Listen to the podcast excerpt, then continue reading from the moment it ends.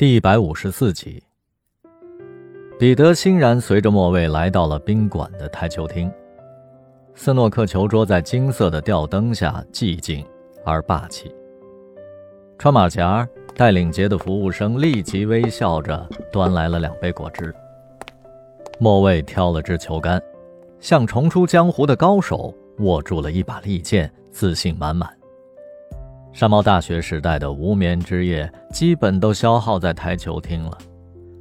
尽管打的多数是花式的小桌球，设施老旧，有些球杆的皮头都磨光了，可山猫仍然练就了精准的判断力和刚柔并济的功夫。他陆续击败了所有常客和慕名而来的挑战者。没伴儿的时候，他就整夜跟自己较劲儿，一杆清台。在清脆的撞击声中迎来日出。彼得彬彬有礼地请莫卫开球，莫卫一招低杆加右旋，白球撞击着四面底裤，在悠长的旅行之后，稳稳地停在了绿球的正下方，而且紧贴库边儿。服务生立在旁边，准备做好记录。彼得吸了口气，笑道。呵呵，看来这是一场持久战啊！明天轻松，可以睡到自然醒。周六，莫卫只给彼得安排了一场活动，出席宋林画廊的开业仪式，目的是让他先跟大客户庄先生碰个面。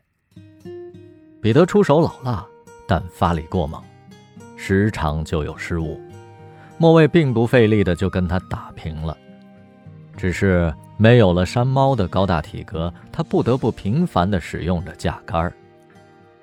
角逐黑球的时候，彼得已经有点急躁了，老鹰抓兔般的紧盯着他的手，不断地用色粉打磨着球杆。他是上级，是客人，更重要的是个男人。莫卫目测好角度之后，在出杆的瞬间有意偏离了百分之一。母球和黑球擦肩而过，输得不留痕迹。彼得挥球把黑杆收入了囊中，开心之余向他竖起了大拇指。哇哦，很少见女孩打球可以打得这么好。庭院里名流荟萃，花篮簇拥，大画家和大收藏家纷至沓来。看来潘教授为宋林的画廊动真格了。莫卫转了一圈，画廊和展览整体的设计用了山猫的图纸，但潘教授对主展厅的篡改让他失望之极。宋林穿着一袭华美的绣和酒红色旗袍，满面春风地招呼客人。庄先生姗姗来迟，莫卫在侧门截住了他，介绍彼得和他认识。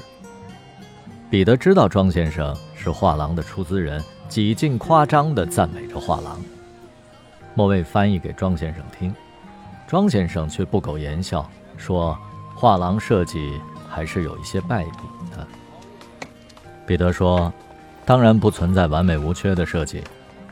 地板如果用冷色调，会增加画廊的神秘感。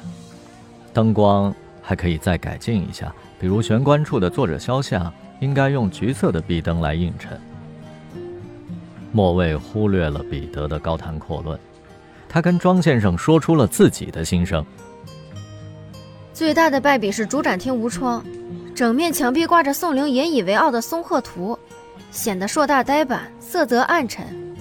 以窗框景补光为师的古典韵味也没了。庄先生一愣：“这是你老板说的？哼，算个中国通。”开业仪式结束之后。莫卫陪着彼得在庭院里吃了些自助餐，他问他要不要回酒店休息。彼得说：“阳光这么好，我们骑车去郊外吧。”莫卫虽然对自己的体力有点犹豫，但骨子里的争强好胜占了上风。好歹山猫以前在健身房喜欢玩单车，经验和技巧也还不错。